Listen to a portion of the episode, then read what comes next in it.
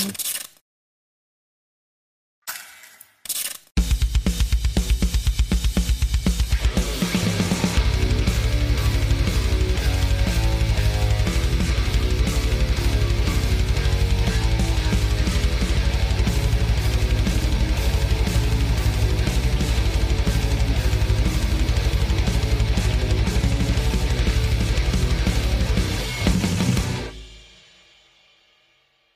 Saludos a todos, Corillo.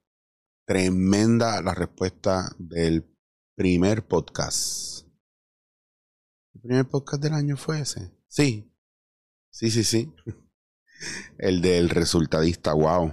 Wow, increíble. Mucha gente me, ha escrito y aparte de los comentarios que han puesto, eh, cuando uno viene a ver que es interesante que que no nos damos cuenta de esas cosas porque estamos en el día a día, en el, en el tratar de salir adelante de la mejor manera que podamos y, hay tantas distracciones alrededor que es increíble. Y a veces no nos damos cuenta de cosas tan sencillas como esa. Eh, y por eso quiero sumarle, aparte del proceso resultadista también, este, y, y caigo rápido en el, en el tema porque son las 5 y 20 de la mañana, es jueves 11 de enero, me desvelé y dije, déjame grabar, que tengo ganas de, de continuar lo, de, lo del tema de resultadista. Bueno, hay, hay algunas cosas que a lo mejor no mencioné, como por ejemplo, eh, todos estos procesos que nosotros hacemos y a veces a, cuando vamos a trabajar esos procesos, eh, yo le digo a la gente que lo tome como, como las dietas. A lo mejor una dieta, usted tiene una meta de bajar 50 libras, por decirte un montón, bajar 20 kilos, 10 kilos, 20 libras, este, 40 libras, no sé. Para usted poder llegar a ese lugar, usted necesita pasar por un proceso porque usted no va, hoy no come, hoy no comió pan y mañana tampoco y pues ya bajó 20 libras, no es así. Y usted lo sabe. Y como usted lo sabe, usted lo respeta y usted sabe que esos procesos son largos. A veces tengo gente que dentro de lo emocional quisiera erradicar por completo la emoción. Ah, que me siento triste. Ah, que me siento que me abandonaron. Ah, que me hicieron mucho daño. Cuando tú vienes a ver todo, que es muy válido desde el lugar donde lo estás sintiendo, pero, pero no estamos viendo más allá las emociones, yo sigo teniendo un problema bien fuerte con la manera en que nosotros trabajamos porque yo digo que hay algo que está muy mal. Nos ponemos muchas reglas, muchas condiciones, despedimos el año y, eh, y recibimos el año con una lista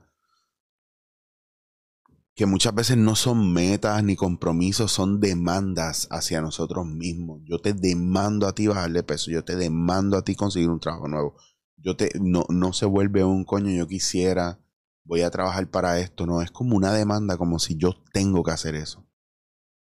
Y lo mismo como cuando hablaba con una amiga, le decía, mira, yo estoy escribiendo el libro Improterapia, a veces me siento como que en unas lagunas y unos estancamientos brutales y hasta cuestionamientos con relación a, a, a lo que yo estoy poniendo ahí. Y es un cuestionamiento no de que la, la ciencia no esté correcta, es si debe ir, si será aburrido no será aburrido. En fin, volvemos al factor de como no miramos y no entendemos lo que nos está pasando. Eh, ayer también hablaba con otra amiga y aprovecho la situación de ella para traer un tema con relación a lo que sentimos y a cómo lo miramos. No porque ella lo haya hecho o no lo haya hecho, sino porque me, me permitió reflexionar. Ella trabaja en un sitio, tiene citas para, para atender a las personas. Eh, no puede, no es la jefa, no es la dueña, no puede poner ningún tipo de sanción por, por, no llegar a la cita. En fin, tiene muchas complicaciones y la agenda que ella se hace para ver los clientes. Y tiene una tendencia de muchos clientes que, que de repente no llega y no llama, no dice nada y después llama al rato, aparece un mes después a pedir cita de nuevo. Y pues esto está, ella le enfurece. A mí me enfurece de la misma manera, porque es el tiempo de uno, ¿verdad? Pero mm, cuando miramos y exploramos esas emociones, nos damos cuenta, para que usted vea lo mucho que afecta, que hay unas cosas que a ti te pueden molestar y hay otras que te las provoca el otro. Ella me dice, es que lo que quiero quitarme es esta rabia, es que no te, no te puedes quitar esta, esa rabia. A menos de que realmente te deje de importar. Pues si te deja de importar la puntualidad, si te deja de importar la agenda tuya y la de los demás, pues a lo mejor se te quita la rabia, pero no deja de indignar y molestar. Pues tienes varios elementos. Tienes el elemento de que si tú no eres la supervisora o la jefa, pues no te van a cuidar y no te están cuidando, no, te vas a sentir bien, no puedes hacer mucho más desde donde estás y probablemente sientas que pierdes el día en tu trabajo y hay gente que, y esto, y esto, esto es la parte importante de entender y observar. Hay gente, por eso uno se tiene que mirar, hay gente que coge cualquier trabajo. Porque su objetivo es claro, quiero hacer dinero o pues hay gente que dice, pues esto es lo que hay que hacer. No hay más nada pues yo hago esto. hay gente que es así y están perfectos. Mira, a lo mejor esta es la gente que pues tiene la verdadera felicidad, no queriendo nada, no teniendo ambición, no como que pues esto es lo que hay. Ya está. Yo que los figurantes del Matrix. Tengo tres chakras. Este. y hay otra gente que tiene mucha más ambición y piensan que la vida es mucho más. Y el tiempo pasa. Y uno quiere que, y esto me pasa a mí, aunque no sea reconocido, porque a mí me da igual. Yo soy anti, antifama, anti gente, a mí no me interesa.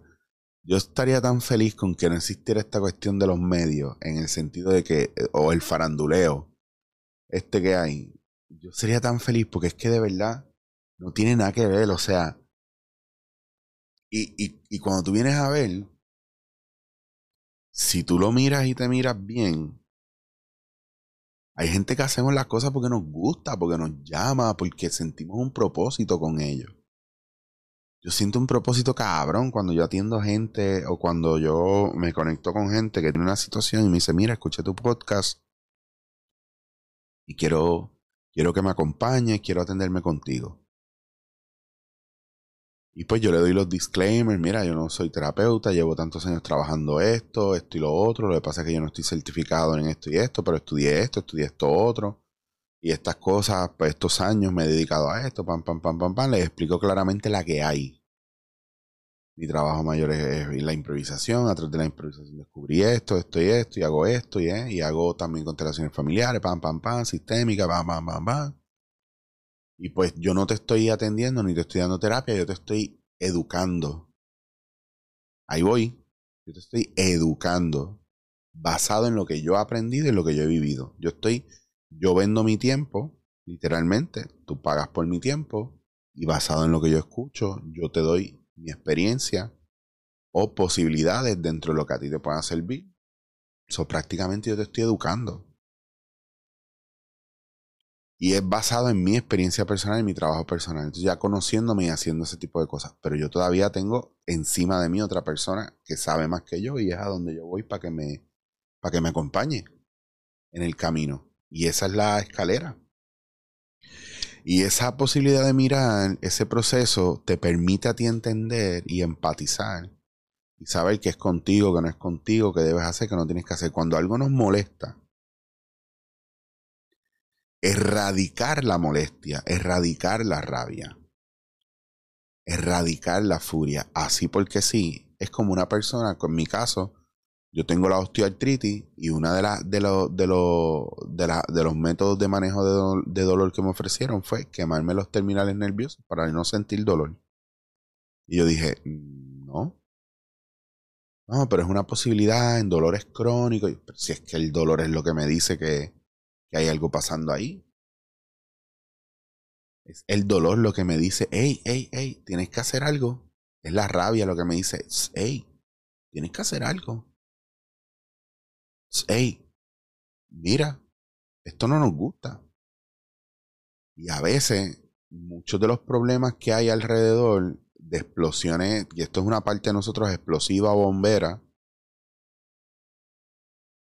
muchos de, y esta es mi teoría, ¿verdad? Y no, una cosa no justifica la otra. Yo sé que ustedes son de, ah, pero eso no justifica nada. Sí, sí, sí, no justifica, pero explica muchas cosas. No justifica, pero explica. Por eso es que digo lo de las reglas. No justifica, pero explica. Y como tenemos tantas reglas encima, venimos y decimos, uy, mira, ahí está la explicación, pero espérate, según esta regla, eso no tenía que haber pasado. Está bien, yo entiendo, pero aquí está la explicación. Sí, sí, pero según las reglas eso no debía haber pasado.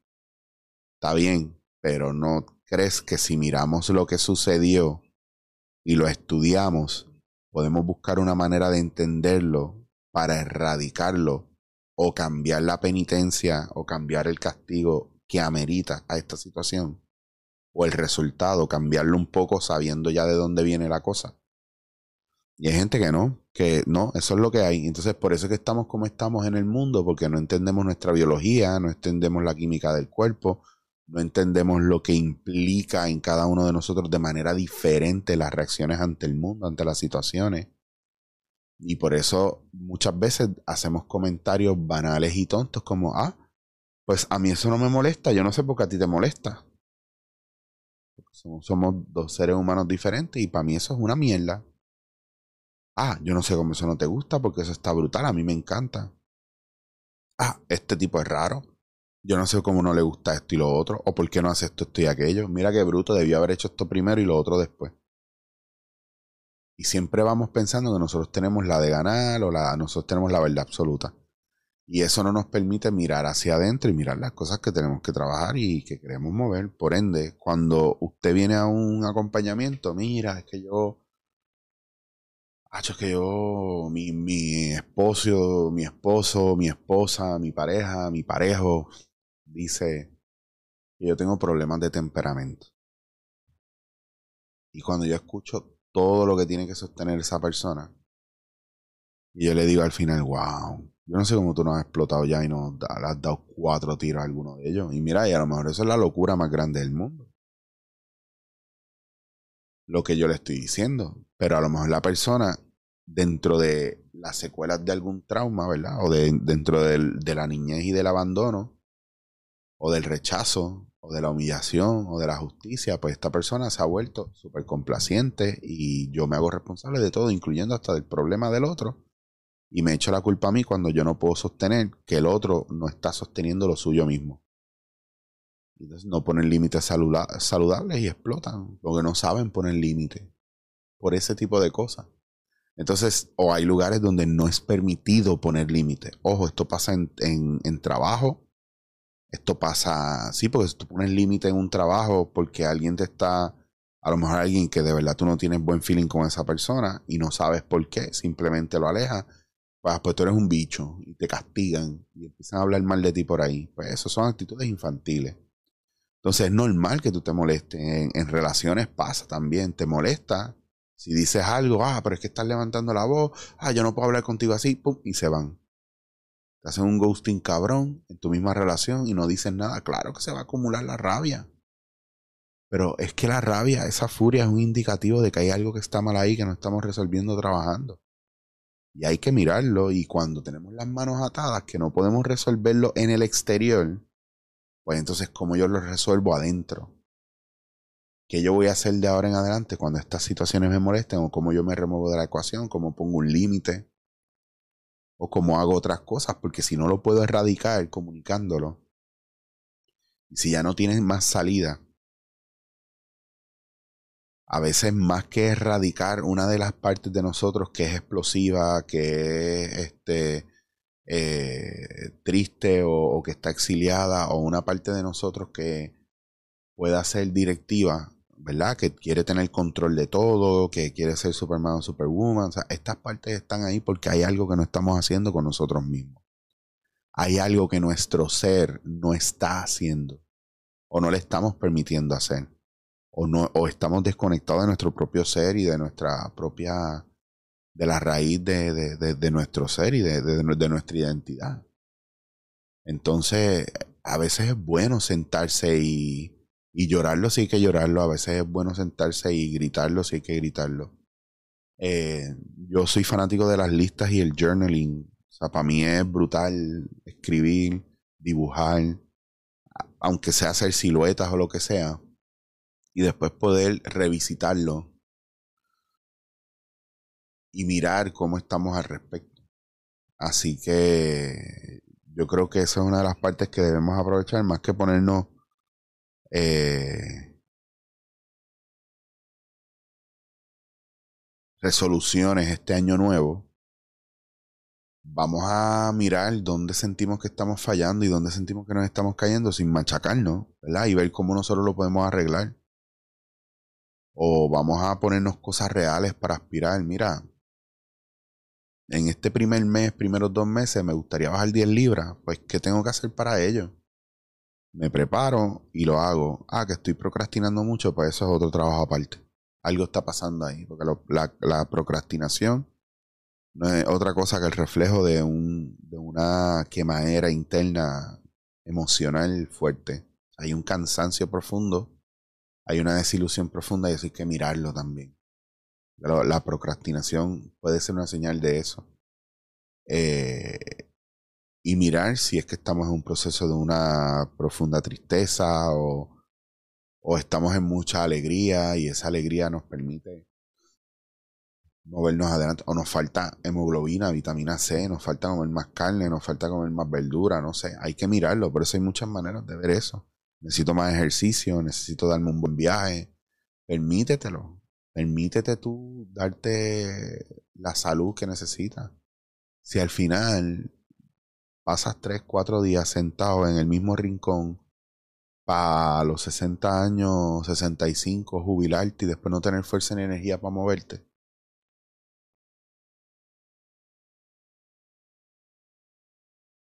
Yo conozco gente que tiene 60 años ahora y se mueven mucho y hacen un montón de cosas, pero llegan cansaditos a la casa. A mí me pasa también. Yo no tengo 60 años, yo tengo 44. Y saben qué es lo más que me drena? Bregar con el mundo y la gente. Y eso es algo que tengo que trabajar. lo más que me drena es hacer cosas que no me gustan y estar gente que no me llena, no me completa y que solamente me roban energía, me roban tiempo y lo estoy y lo veo cada vez más claro. A veces estoy en medio de un lugar y digo, ¿qué hago aquí? ¿Qué puñeta hago aquí? ¿Qué coño hago aquí? Ah, pero es que tengo que hacerlo, es que es la familia. No, tú no tienes que hacer nada. Nadie te obliga. Recuerda que tú lo haces porque no quieres que piensen que eres un cabrón o que eres una cabrona. Si nosotros, si nosotros tuviéramos luz verde para hacer lo que nos diera la gana y no hubiera repercusión, a veces yo no sé si sería lo mejor del mundo porque últimamente estoy pensando que saldría lo peor de nosotros. Mira el Internet, que en anonimato te permite hacer un montón de cosas y mira a toda la gente que hace estupideces en Internet.